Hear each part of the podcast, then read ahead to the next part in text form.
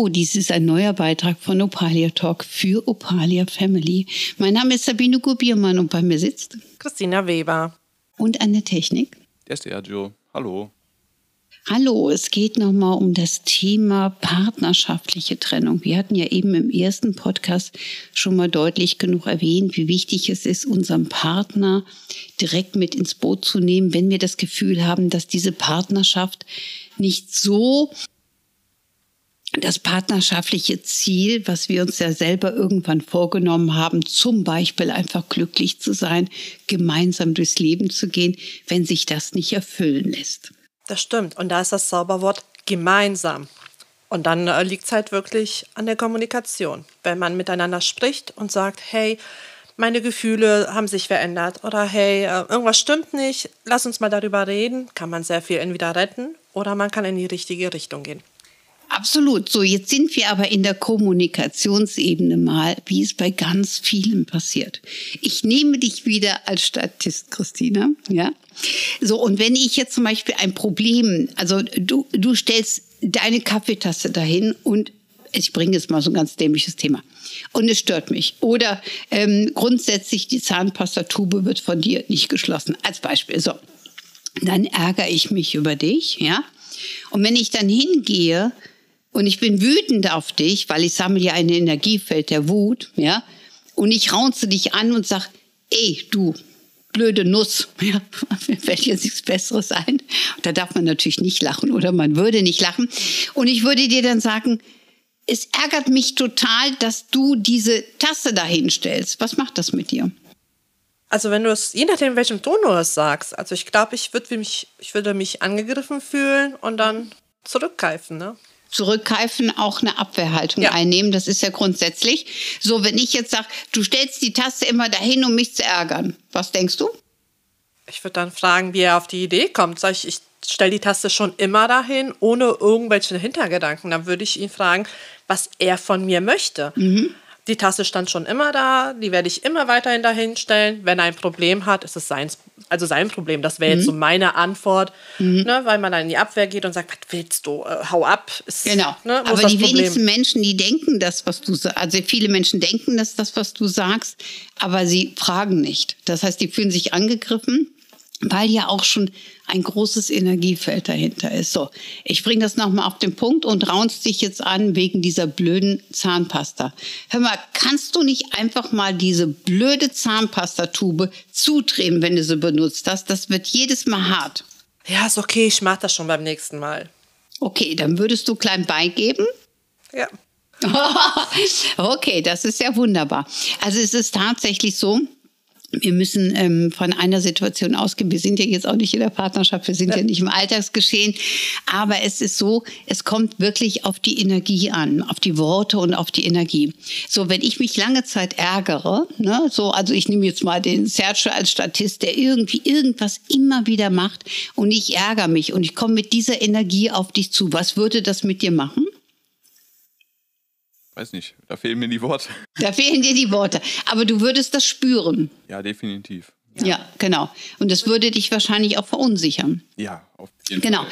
Weil ich nämlich schon Energie in ein Feld investiere, auf das du gar nicht vorbereitet bist. Du kennst ja gar nicht meine Gedanken. Ja. ja? Wenn ich dir fünfmal schon gesagt habe, ne, also jetzt, ich nehme dich wieder, Christina, ich gucke trotzdem mal abends so zwischen euch, ne, ähm, und du weißt das mit der Zahnpastatube, ja? So ähm, dann weißt du auch, dass es mich ärgert. Dann könnte ich sogar von ausgehen, dass du es bewusst machst, um mich weiterhin zu ärgern. Das wäre so die Devise, was viele denken. Ja, das ist ja automatisch so, dass man das denkt. Ne? Ja. Vor allem, wenn man unzufrieden ist, dann ist man an allem unzufrieden und sagt, ja, die macht das mit Absicht. Ach, die, die macht das nur, um mich zu ärgern. Die könnte die Tasse woanders hinstellen. Ja. Die könnte ja die Zahnpasta ja. von Anfang an zudrehen.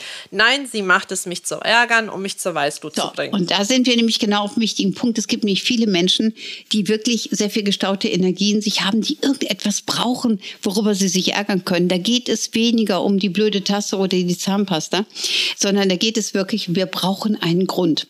Und dann sucht man einen Grund. Es gibt manchmal so Kunden vor mir, ne, wo ich denke, denke, ne, ich meine, du hast keine Leichen im Keller, also musst du irgendwas erfinden, damit du irgendetwas hast, was du vielleicht auch rausbringen kannst. So. Und es ist tatsächlich so, also ich nehme jetzt den äh, Sergio noch mal kurz, also wenn ich mit dir ein Badezimmer teilen würde und es wäre immer diese blöde Zahnpastatube, ja, dann weißt du es schon. Das heißt, du weißt es. Und dann könnte ich von ausgehen, dass du mich ärgerst. Und dann könnte es dir bei mir passieren, ja, dass ich diese volle Zahnpastatube, wo das oben wieder eingetrocknet ist, weiß ich dann nicht, damit ich es nicht rausquetschen kann. Also ich brauche ja die Zahnpasta, um meine Zähne zu putzen. Dann kann es sein, dass du die in deinem Bett vorfindest ganz einfach. Also ich würde da Maßnahmen ergreifen, wenn ich es fünfmal gesagt hätte, irgendwas Lustiges. Also wir müssen in dem Moment die Position verändern, weil Sergio, ich darf dich noch mal eben als Statist nehmen.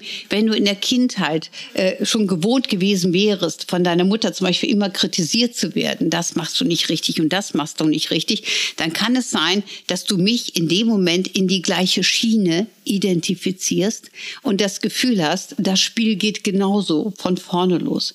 Und wenn, wenn du dann in der Kindheit mit Abwehrhaltung oder Trotz reagiert hast, wirst du sofort in das alte System eingleiten. Kannst du das nachvollziehen?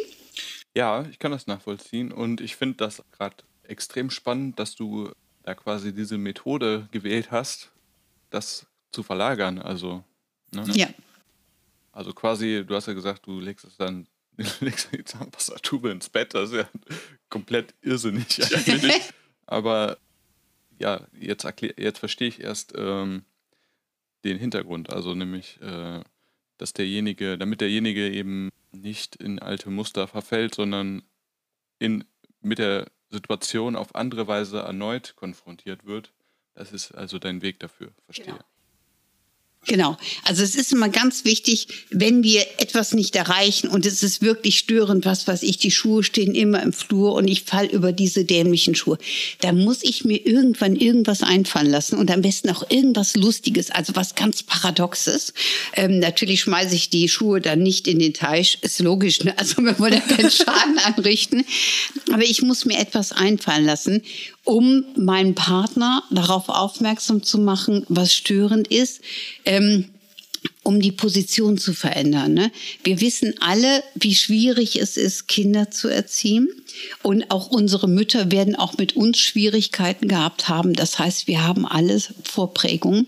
Und wenn die dann auf eine alte Prägungsschiene rutschen, dann ist es meistens schwierig, das aufzulösen. Also kann ich dann kreativ drüber nachdenken, welche Möglichkeiten habe ich, um es zu verändern.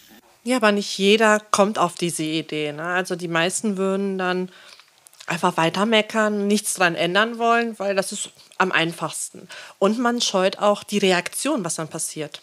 Genau. Der Sergio will da was sagen? Ja, also für mich das eigentlich auch neu, äh, muss ich sagen, Christine. Aber ähm, ich denke mir, dann muss man wirklich, also wenn einem was daran liegt, müsste man dann quasi äh, kreativ werden. Ne? Genau, man muss kreativ werden und man muss eine Sprachkultur, eine Sprechkultur erschaffen. Also, dass man eine Basis findet, miteinander zu sprechen. Ich persönlich berate ja auch unheimlich viele Paare. Und ich persönlich finde es total spannend. Ähm, es gibt immer kleine Konfliktsituationen so. Und wenn ich die aber gerade erlebe und ich habe eine Wutenergie und ich gehe dann auf dich zu als mein Gegenüber, ähm, dann gehst du automatisch in Abwehrhaltung. Also du, du gehst ja aus der Schusslinie, äh, bevor ich dir einen runterknalle. Jetzt mal ganz ehrlich sein, das machen manche energetisch. Also man muss sich das echt so, echt so krass vorstellen. Ähm, dann sollte man lieber einen Abend festlegen. Das kann auch alle 14 Tage sein, was weiß ich. Wir nehmen Dienstagabend, es passt, die Kinder sind auch in Ruhe von mir aus um 19 Uhr. Um 19 Uhr bis 20 Uhr. So. Dann bereitet man diesen Abend vor. Ne? Also wenn wir jetzt in der Partnerschaft wären, dann hast du diesen Abend, äh, den jetzt den ersten vorzubereiten, dann stellst du was Getränke hin, bitte keinen Alkohol, ein bisschen was zu knabbern und dass man sich vielleicht auch was aufschreiben kann. So, und beim nächsten Mal wäre dann ich dran. Ne? Also das muss immer auch abwechselnd sein. Das heißt, ich bringe eine schöne Atmosphäre rein. Wir setzen uns an einen Tisch, wir haben uns vorher, ähm, ich sag mal, ein paar Überlegungen äh, angeschrieben, was wir gerne besprechen möchten. Und dann bist du dran und es ist eine Art Uhr auf dem Tisch, wie ein Wecker, ja. Und dann ist es so, dass du hingehen kannst und kannst sagen, ähm, weißt du, Sabine, dann und dann ist das und das passiert.